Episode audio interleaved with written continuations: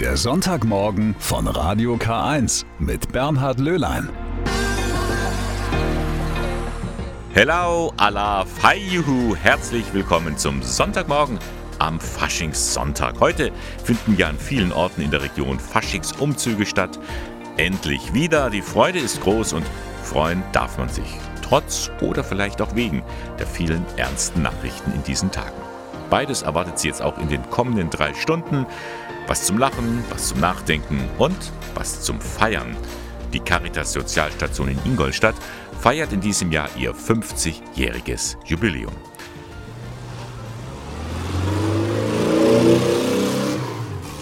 Früh am Morgen geht es los. Eine von rund 70 ambulanten Pflegekräften der Caritas Sozialstation Ingolstadt fährt los. Der erste Klient wartet.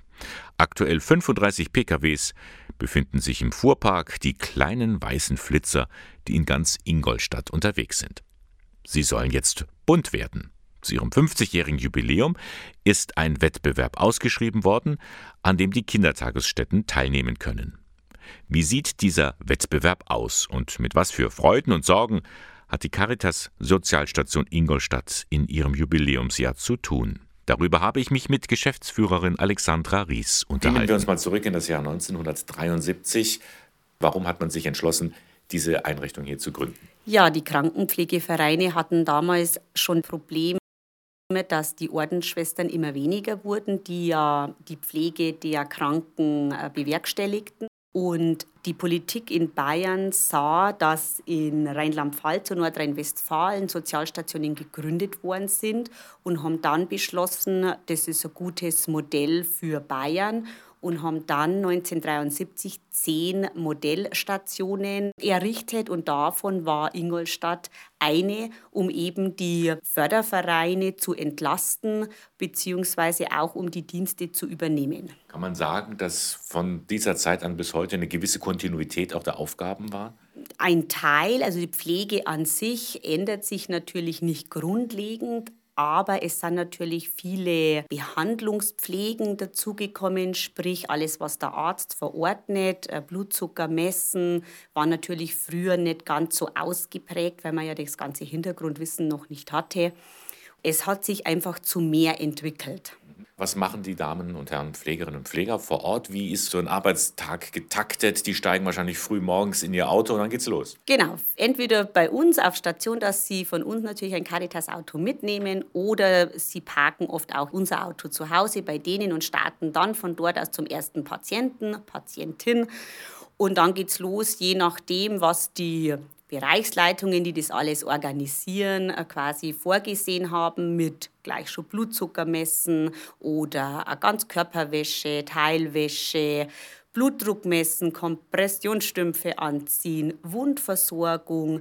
Ja, und dann geht schon ziemlich getaktet, weil natürlich auch nicht nur im Krankenhaus immer dieses Problem ist mit der Finanzierung, sondern auch im ambulanten Bereich wir Zeitvorgaben haben und nur so viel Zeit wird eben mit einer entsprechenden Summe vergütet.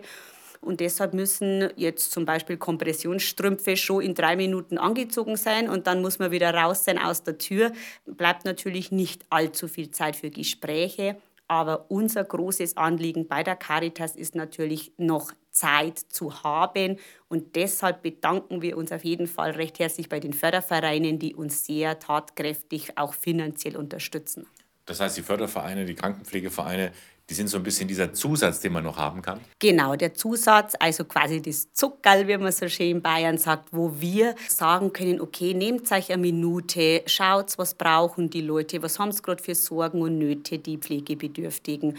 Und ähm, könnte man nicht machen, wenn man wirklich nicht so tagkräftig unterstützt werden würde. Die Situation, das ist das Erstaunliche, die Situation 2023 ist der von 1973 sehr ähnlich.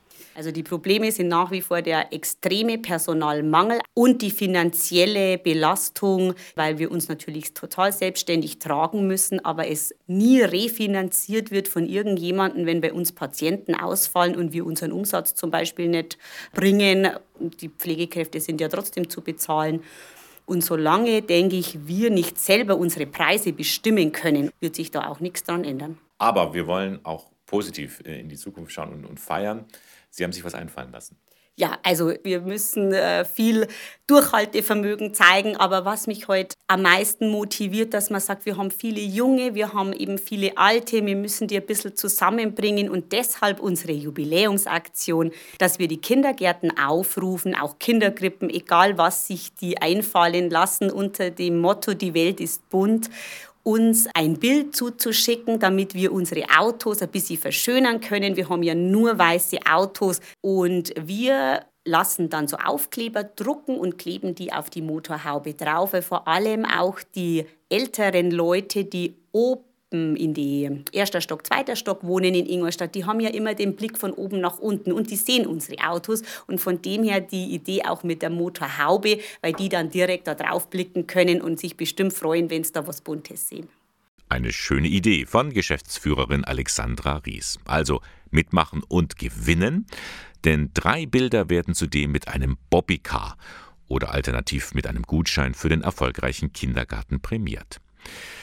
Jede Einrichtung kann maximal vier Bilder einreichen, und zwar an die Caritas Sozialstation in Ingolstadt. Die befindet sich in der Münchner Straße 69. Einsendeschluss ist der 26. Mai.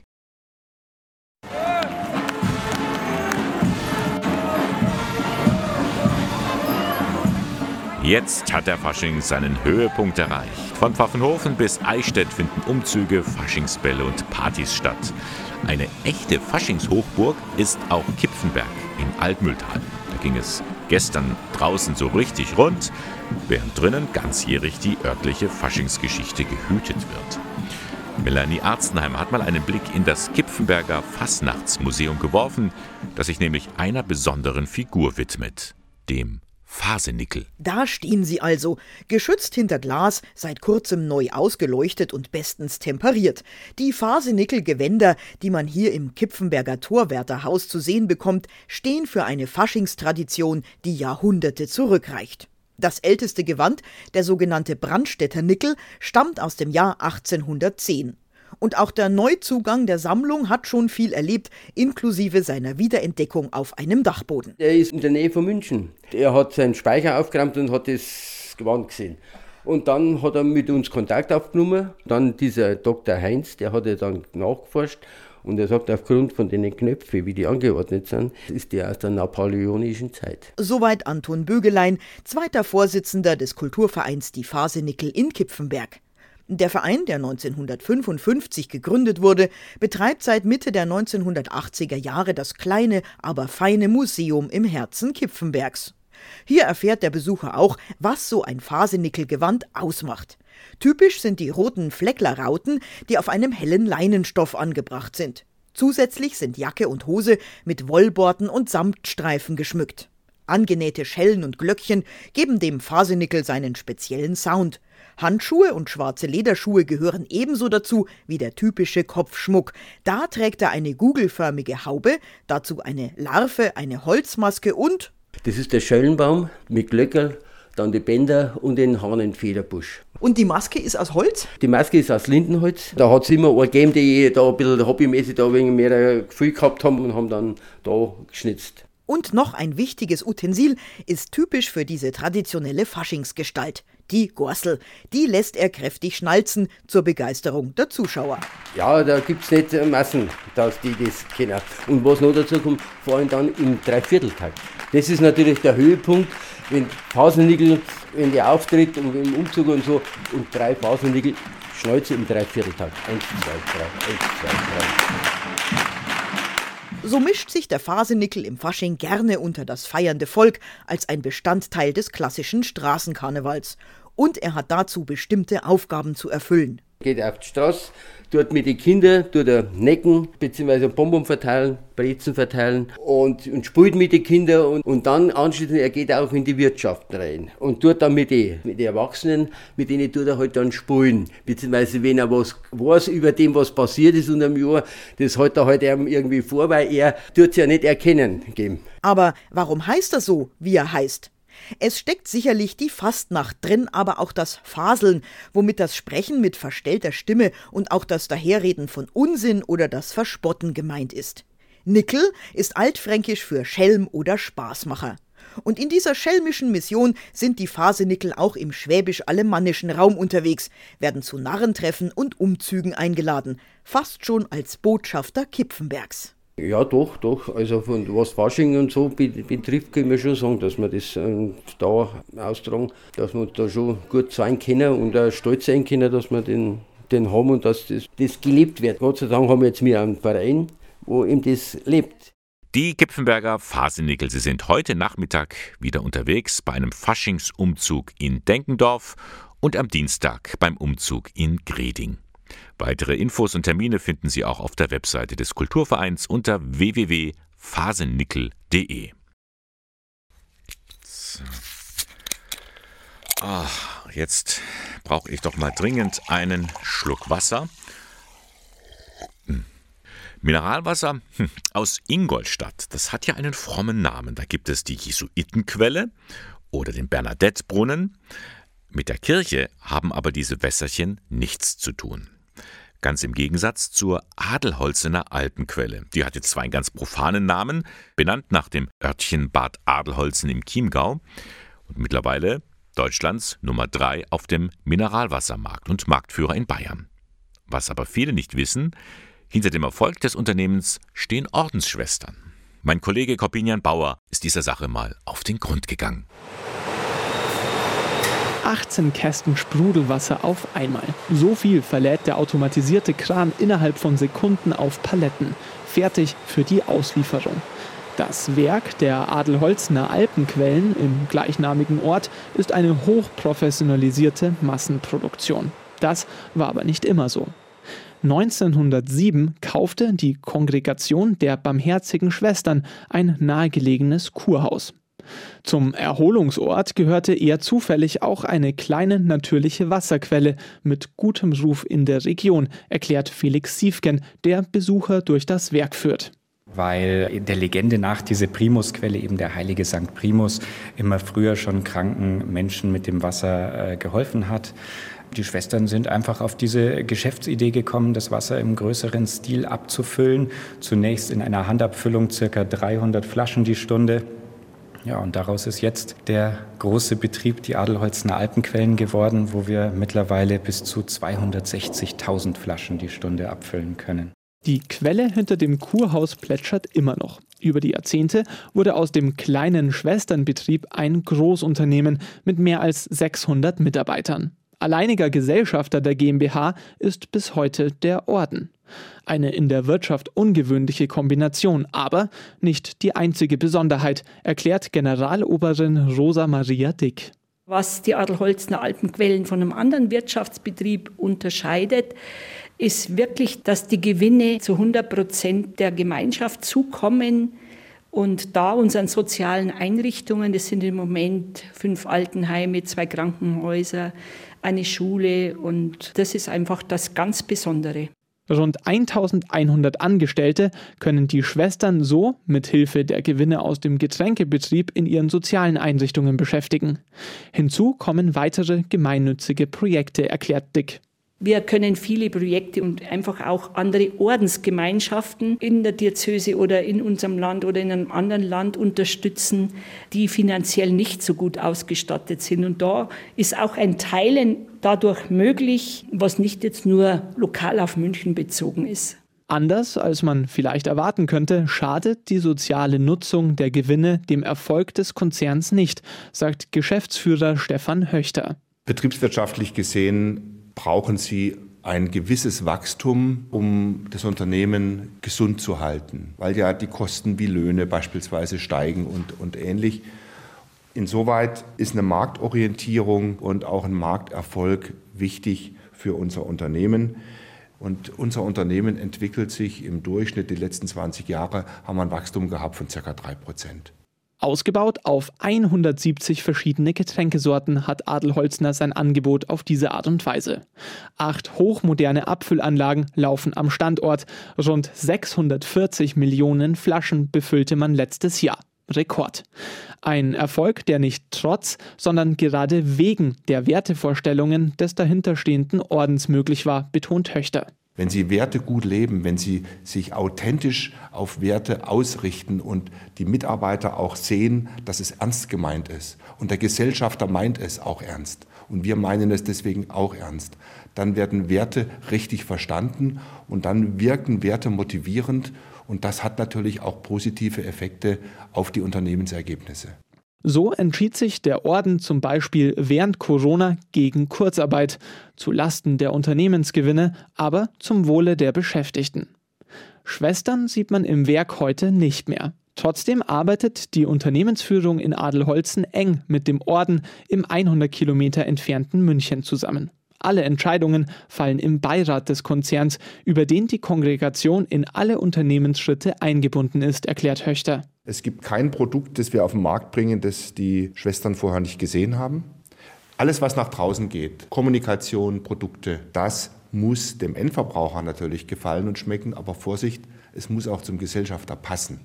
Wir können keine Sachen machen, keine Produkte machen oder wir können auch keine Werbeinhalte machen, wo die Schwestern sagen, das passt nicht zu uns. Und da müssen und werden wir immer hierher fahren, die Sachen zeigen und holen uns dort die Erlaubnis, das zu tun. Während der Getränkehersteller wächst, wird die Kongregation der Barmherzigen Schwestern beständig kleiner. Dank der Adelholzner Alpenquellen macht sich Ordensoberin Rosa Maria Dick aber keine Sorgen, dass die sozialen Einrichtungen der Gemeinschaft in Existenznot geraten. Wir haben da ein Erbe und einen Auftrag auch. Und durch unsere Adelholzner Alpenquellen ist uns dieser Auftrag auch ganz konkret, so Häuser zu führen, zu leiten, einfach auch nochmal anders möglich. Und so hat das Wasser der Primusquelle immer noch einen Heileffekt über die Pflegeeinrichtungen der barmherzigen Schwestern. Corbinian Bauer war das mit einem Beitrag über die Adelholzener Alpenquelle. Hinter dem Mineralwasser steht eine Ordensgemeinschaft, die Kongregation der barmherzigen Schwestern vom heiligen Vinzenz von Paul in München. So, und jetzt schließen Sie doch einmal für einen Moment die Augen und lauschen diesen Klängen.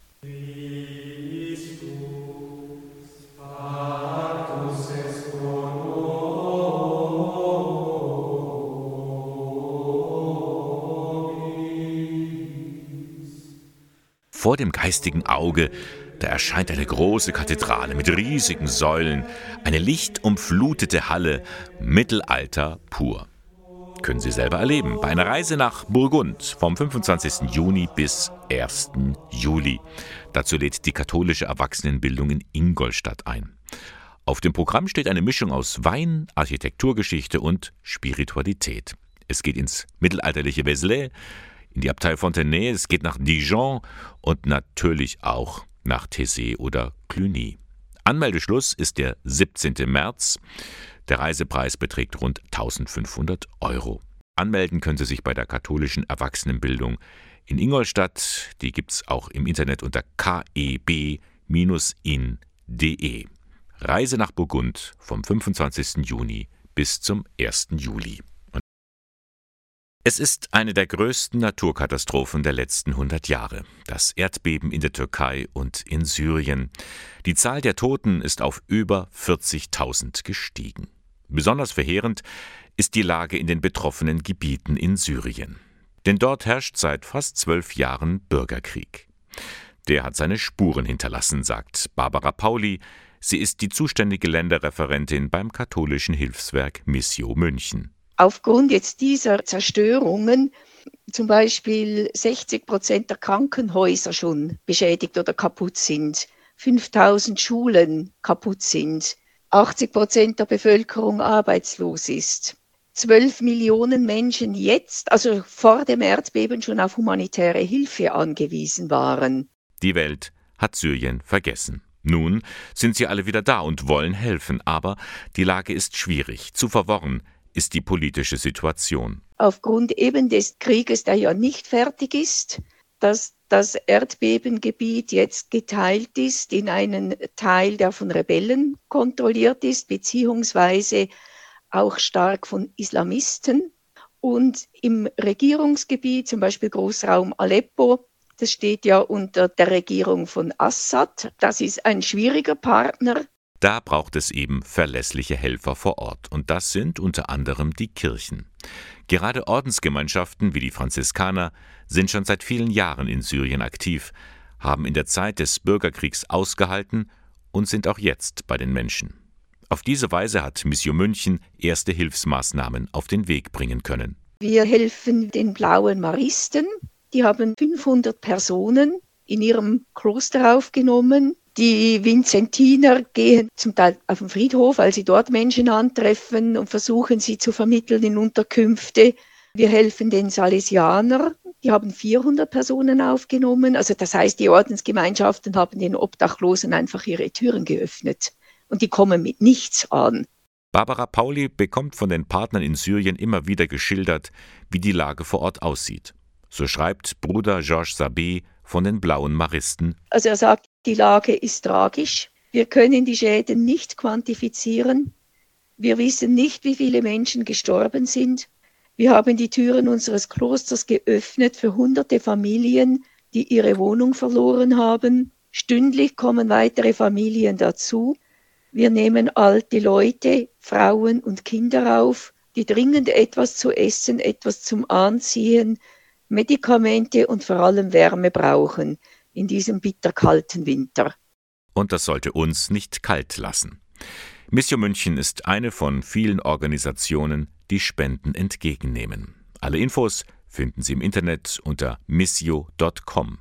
Sie können sicher sein, das Geld kommt an. Ich denke, dass die kirchlichen Strukturen auch einfach ein sicherer Weg sind, dass das Geld zu den Helfern vor Ort und dann zu den Menschen auf sicherem Weg gelangen, dass da nicht das irgendwie abhanden kommt, oder? Also die Ärmsten der Armen, jetzt auch wieder unabhängig, ob sie Christen sind oder ob sie Moslems sind, sondern es wird denen geholfen, soweit man es einfach auch nur kann. 24. Februar 2022. Vor ziemlich genau einem Jahr beginnt der russische Angriffskrieg auf die Ukraine. Und Gleichzeitig beginnt eine Fluchtbewegung, wie sie Europa seit dem Ende des Zweiten Weltkriegs nicht mehr erlebt hat. Viele Flüchtlinge kommen auch in unsere Region. Die Kirche zum Beispiel ruft Pfarrgemeinden auf, Wohnraum zur Verfügung zu stellen. Die Hilfsbereitschaft vor Ort ist enorm. Einfach um was Gutes zu tun, um den Leuten in der Ukraine auch zu helfen. Das ist eigentlich unser Ziel, ja. Wir können so wenig machen und wenn das das Einzige ist, was wir machen können, dann ist das das Mindeste. Ja, weil es uns eben gut geht und denen halt jetzt schlecht. Auch in Eichstätt im Collegium Orientale, einem Priesterseminar für Studenten der Ostkirche, laufen die Hilfsmaßnahmen auf Hochtouren. Das hat auch seinen Grund. Die meisten Studenten stammen aus der Ukraine und haben viele Verwandte im Kriegsgebiet. Wie sieht es nun aus, ein Jahr nach Kriegsbeginn? Was ist aus der anfänglichen Unterstützung geworden? Wie gehen die Stipendiaten im Haus mit der Situation um? Das wollte ich von Alexander Petrenko erfahren. Er ist der Rektor des Collegium Orientale und stammt selber aus der Ukraine. Herr Petrenko, ein Jahr lang dauert nun schon der Krieg in der Ukraine. Das ist schon sehr zermürbend. Wie sieht es denn heute mit der Hilfsbereitschaft bei Ihnen im Haus aus? Also die Hilfsbereitschaft am Anfang habe ich wirklich als überwältigend erlebt. Ich würde sagen, dass sie nicht nachgelassen hat. Wir waren natürlich in der ersten Stunde leicht zu mobilisieren, weil wir viele Ukrainer hatten und sie wollten diese Energie, die sich in ihnen gesammelt hat, als Reaktion, äh, vielleicht auch aus Wut, was in, im Heimatland passiert, irgendwie loswerden. Und wir haben das insofern kanalisiert, dass, dass wir mehrere äh, Spendenaktionen, Sachspenden, Geldspendenaktionen gestartet haben. Wir haben diese Aktionen zum größten Teil bereits an die Fachleute, Vereine, Malteser Hilfsdienst Caritas abgegeben. Was für uns als Gemeinschaft weiterhin wichtig ist oder wir, wo wir gefragt sind, sind Dolmetscherdienste. Offiziell zum Beispiel bei den Sprachkursen, bei der Einstufung werden wir gefragt. Das machen wir nach wie vor. Und was wir von Anfang an haben, und äh, bis auf den heutigen Tag vorsetzen hier in Eichstätt. Und ich glaube, das ist etwas, äh, worauf die Eichstätterinnen und Eichstätter wirklich stolz sein dürfen. Das ist dieses Mittwochsgebet um den Frieden in der Ukraine am Residenzplatz äh, um 18 Uhr. Das ist mittlerweile wirklich eine Institution. Am Anfang waren ja auch äh, Flüchtlinge aus der Ukraine hier im Haus. Sind die noch da? Wir haben am Anfang 13 Flüchtlinge aufgenommen. Es waren 10 Frauen und 3 Kinder. Momentan haben wir noch eine Mutter mit einem Kind. Die anderen sind entweder in die Ukraine zurückgekehrt oder sind dann weitergegangen, manche in die USA, manche nach Kanada. Manche Frauen sind Studentinnen und waren Studentinnen in der Ukraine und sind, haben sich jetzt immatrikuliert, haben den Status der Studentinnen hier in Eichstätt. Wie sieht es denn hier im Haus aus? Ich meine, hier leben viele aus der Ukraine, mhm. aber es gibt, soweit ich weiß, auch Leute aus Russland. Wie hat sich die Atmosphäre in diesem einem Jahr gezeigt? Es ist vielleicht nicht ganz richtig. Wir haben Russen im Haus, aber nicht äh, direkt aus Russland. Wir haben russische Studenten aus Kasachstan, katholisch und orthodox, also zwei verschiedene Konfessionen. Für mich als Rektor ist es einfach freudig, dass es ein grundsätzliches Verständnis gibt zwischen verschiedenen Nationen und Konfessionen, was den Krieg in der Ukraine angeht. Vielleicht gab es im Austausch immer wieder Zweifler, hat der ukrainische Präsident am Anfang äh, richtig gehandelt oder nicht? Es hat sich jetzt alles hingezogen. Vielleicht sollte man doch irgendwelche äh, Bereiche, Territorien abgeben oder sowas. Es gibt immer Zweifler und verschiedene Gedanken. Aber je länger der Krieg dauert, desto deutlicher wird es, auch für den letzten Zweifler, wo die Ursache ist, wer den Krieg angefangen hat, aus welchen Motiven. Umso einheitlicher wird dann auch das Gedankengut und der Austausch äh, innerhalb unserer Gemeinschaft. Aber sind Sie sonst irgendwie betroffen von dem Krieg, also familiäre? Sind Menschen da, die Sie ganz nah kennen, Verwandte? Aus meiner Familie haben wir zwei Soldaten an der Front, einen, der fliegt, einen Piloten, und wir haben einen, ah, mein Cousin ist bei der Artillerie, ist auch an der vordersten Front und wenn wir miteinander telefonieren, erzählt der, der einfache Soldat mehr, er darf wahrscheinlich auch mehr erzählen als der Luftwaffenmann. Es sind schreckliche Bilder, die da vermittelt werden. Unter anderem, dass er auch schon sehr viele Kameraden verloren hat vor seinen Augen. Da ist man als Familie betroffen und zittert jeden Tag. Jetzt dauert der Krieg ein Jahr. Was sind so Ihre Hoffnungen? Was wünschen Sie sich? Ja, wir hier in Eichstätt wurden nicht gefragt, ob der Krieg angefangen werden darf oder nicht. Es hängt auf diesem Wege auch nicht von uns ab, wann, wann der Krieg endet, nach unserem Wunsch. Und das ist die Fürbitte eines jeden Mittwochs hier bei uns, dass der Krieg möglichst bald endet.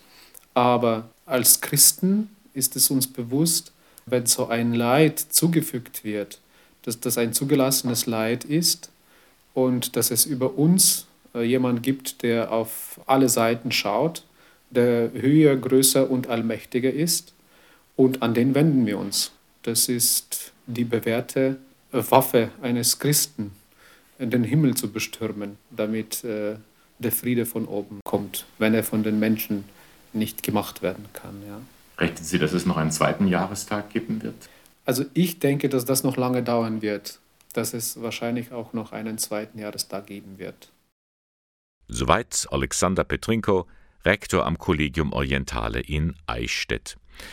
Das nächste ökumenische Friedensgebet für die Ukraine, von dem er im Interview gesprochen hatte, das findet in der kommenden Woche nicht am Mittwoch statt, sondern aus Anlass des Jahrestags des Kriegsbeginns am Freitag, 24. Februar, wie immer auf dem Residenzplatz um 18 Uhr. Glory of Love heute am Sonntagmorgen, am Faschingssonntag. Ja, da fällt es manchem doch schwer, auf Kommando einfach so lustig zu sein. Spätfolgen der Pandemie, der Krieg in der Ukraine, dann noch die Naturkatastrophen wie Erdbeben der Türkei und Syrien, das sind für viele Menschen Gründe zur Sorge und Betroffenheit. Eine Möglichkeit, seine ganzen Sorgen, seine ganze Wut vielleicht auch zum Ausdruck zu bringen, das bietet die Webseite klageraum.online der katholischen Stadtkirche Nürnberg. Das ist eine gemeinsame Einrichtung der Bistümer Eichstätt und Bamberg. Schwester Magdalena Winghofer hatte diese Idee. Mein Ziel war, einen Ort zu schaffen, wo Menschen gehört werden mit ihrer Klage. Und zwar ganz bewusst, ohne zu bewerten. Mir war es ein Anliegen, dass auf Klageraum Online jeder zu Wort kommen kann mit dem, was ihn und sie bedrückt, ohne dass irgendwie eingeordnet wird, du hast jetzt ein Recht zu klagen oder du hast kein Recht zu klagen oder das ist jetzt schwerer oder nicht so schwer, sondern dass Menschen mit ihrem zur Sprache kommen können. Die Plattform macht sichtbar, ich bin nicht allein mit meiner Klage. Verschiedene Schicksale kommen in den Blick, ich kann offen formulieren und das tut gut. Ich glaube, dass Klage zu formulieren oft schon der erste Schritt Richtung Trost sein kann. Es aussprechen dürfen, es gehört werden, das glaube ich ist ganz wichtig. Wer da was einträgt, der weiß, es wird gehört, es wird gelesen. Und ich glaube, dass das ein ganz, ganz wesentlicher Effekt ist. So ein Eintrag geht ganz einfach. Ich muss nur die Seite klangraum.online aufrufen. Ich kann lesen, was andere geschrieben haben. Ich kann auch selber etwas schreiben, mit Namen oder anonym. Ein Angebot der katholischen Stadtkirche Nürnberg, das aber von überall genutzt werden kann. Und es ist auch bewusst niederschwellig, betont Schwester Magdalena Winghofer. Es ist eine Plattform, ein Angebot für Menschen jedweder Religion, Weltanschauung, was auch immer. Und ich muss nicht davon ausgehen, damit rechnen, dass mich anschließend jemand von der Kirche anruft und irgendwas sagen, bepredigen, raten oder sonst was will, sondern ich kann mich da ausdrücken. Es wird gehört, aber Kirche überfällt mich nicht. Eine Möglichkeit also, seine ganze Betroffenheit mal loszuwerden. Klageraum.online. Sich gegenseitig Wärme schenken. Das ist das Ziel der Wärmestube, die die Caritas in Weißenburg eingerichtet hat. Eigentlich wollte man damit Menschen unterstützen, die knapp bei Kasse sind. In kurzer Zeit hat sich daraus aber nun ein Angebot für Senioren entwickelt. Johannes Heim war für uns vor Ort. Eisige Kälte und steigende Energiepreise. Viele Menschen müssen in der aktuellen Krisenzeit bei den Heizkosten sparen. Um Menschen, die sich das nicht mehr leisten können, zu unterstützen, hat die Caritas in Weißenburg zusammen mit dem Pfarrgemeinderat eine Wärmestube eingerichtet. Einmal in der Woche sind in der Kreisstelle Bedürftige eingeladen, ein paar schöne Stunden zu verbringen. Das war der Plan, erklärt Michaela Stiegler, Mitglied im Pfarrgemeinderat. Es war so gedacht, dass wir zwei Stunden einmal die Woche, also mittwochs, die Menschen sich treffen, sich austauschen können in einem warmen Raum, umsonst Kaffee und Kuchen kriegen. Weil wenn ich mir schon die Wärme zu Hause nicht leisten kann, wäre es einfach nett. Und einfach das Gespräch untereinander finden in einer angenehmen Umgebung. Das Problem, Menschen mit Geldsorgen haben sich, vielleicht aus Scham, leider nicht gemeldet. Dafür sind zahlreiche ältere Menschen, die alleine leben, auf die Wärmestube aufmerksam geworden. So hat sich das Angebot in kurzer Zeit zu einem Seniorencafé entwickelt. Die Senioren, die zu diesem Seniorencafé kommen, beziehungsweise über den Fahrdienst der Caritas gebracht werden, was ganz wichtig ist, weil es welche sind, die nicht mobil sind, denen wurde gesagt, ist das Angebot gäbe es und die sind sofort gekommen. Und damit hatten wir die ersten, ich glaube, drei. Und dann hat sich durch Mund-zu-Mund-Propaganda rumgesprochen. Also von einem Mal zum anderen Mal sind es immer mehr geworden. Mittlerweile treffen sich rund 15 Seniorinnen und Senioren regelmäßig in der Wärmestube. Geselligkeit und Austausch stehen dabei im Vordergrund des Programms.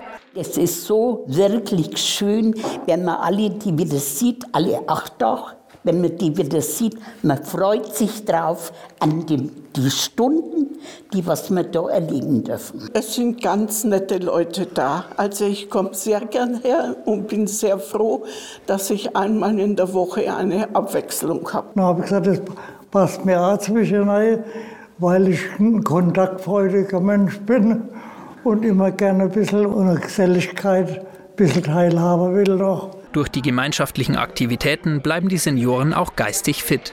Für viele von ihnen ist die Wärmestube mit dem Seniorencafé zu einem Highlight in der Woche geworden. Man trifft sich hier, man spricht miteinander und ich finde es klasse, dass auch der Zusammenhalt von Menschen, die sich ja gar nicht kannten am Anfang, also nicht jeder, natürlich kennen sie sich teilweise, aber wenn man dann Spiele spielt und die untereinander so aufeinander achten, finde ich so klasse. Also es gibt halt welche, die jetzt geistig nicht mehr so schnell sind im beschäftige dich nicht Spiel, aber die werden von den anderen einfach mitgenommen. Sich gegenseitig Wärme und Nähe schenken. Mit ihrem Angebot haben die ehrenamtlichen Helferinnen und Helfer der Caritas einen Ort geschaffen, an dem sich ältere Menschen treffen und wohlfühlen. Die Welt ist kompliziert. Was da draußen alles vor sich geht, Krieg, Klimakatastrophe, Erdbeben, das verstehe ich manchmal nicht. Ihnen wird das sicher genauso gehen. Und wenn ich mich schon schwer tue, die Welt mir als Erwachsener zu erklären, wie sollen wir es dann für Kinder schaffen? Gut, dass es Menschen gibt, die da die richtigen Worte finden. Willi Weitzel ist so einer. Er ist unglaublich wissbegierig, hat viele von uns oder von unseren Kindern durch die Kindheit und Jugend begleitet. Willi will's wissen. Die Fernsehreihe vom Bayerischen Rundfunk. Aber was viele nicht wissen, Willi Weitzel ist in einer sehr katholischen Familie aufgewachsen. Ich bin am 13. Dezember geboren worden und bin, glaube ich, schon am 19. Dezember getauft worden, weil meine Oma gesagt hat, der Junge kann vor Weihnachten nicht ungetauft feiern. Und meine Oma hat einen ganz großen Einfluss gehabt. Die hat mich, wenn ich mit meiner Cousine, mit meinem Bruder Fußball gespielt habe und um 12 Uhr haben die Mittagsglocken geläutet, dann kamen wir rein, um den Engel des Herrn zu beten. Also so, es war so echt klassisch klassisch. Und ich habe meinen Glauben da gefunden und ich habe ihn äh, durch mein Studium der katholischen Theologie nochmal neu entdecken können. Willi wäre beinahe als Religionslehrer in der Schule gelandet und nicht im Fernsehen aber auch ohne abgeschlossenes Theologiestudium. Der Glaube ist für ihn auch heute noch super wichtig. Man glaubt ja immer am liebsten in den Momenten, in denen man so ins Wanken gerät, in dem das, was man erfährt im Leben, den Horizont überschreitet, den man mit Wissen erfassen kann. Und insofern gibt es viele Momente in meinem Leben, wo ich gerne glaube, wo ich dankbar bin, glauben zu können, weil ich daraus Hoffnung schöpfe. Und für den immer wissbegierigen Willi Weitzel ist der Glaube noch mehr. Er eröffnet ihm nämlich ganz neue Horizonte. Ich habe ganz ehrlich gesagt kein spezielles großes Glaubenserlebnis gehabt, aber der Glauben oder mein, mein Beschäftigen mit der Religion hat mich in so tolle Momente geführt, allein dass ich es mal geschafft habe, mit dem Esel von Nazareth nach Bethlehem zu wandern. Ich hätte es nie gemacht, wenn ich nicht diesen Hintergrund hätte. Eine wirklich schöne Werbung für den Glauben. Willi Weitzel hat auch aktuell ein neues Buch geschrieben. Es heißt Der Frieden ist ausgebrochen. Darin geht es auch um den Ukraine-Krieg und warum es wichtig ist, Kindern Konfliktsituationen zu erklären und nach Lösungen für den Frieden zu suchen. Der Frieden ist ausgebrochen. Schön, dass es jemanden gibt, der die Welt so gut erklären kann.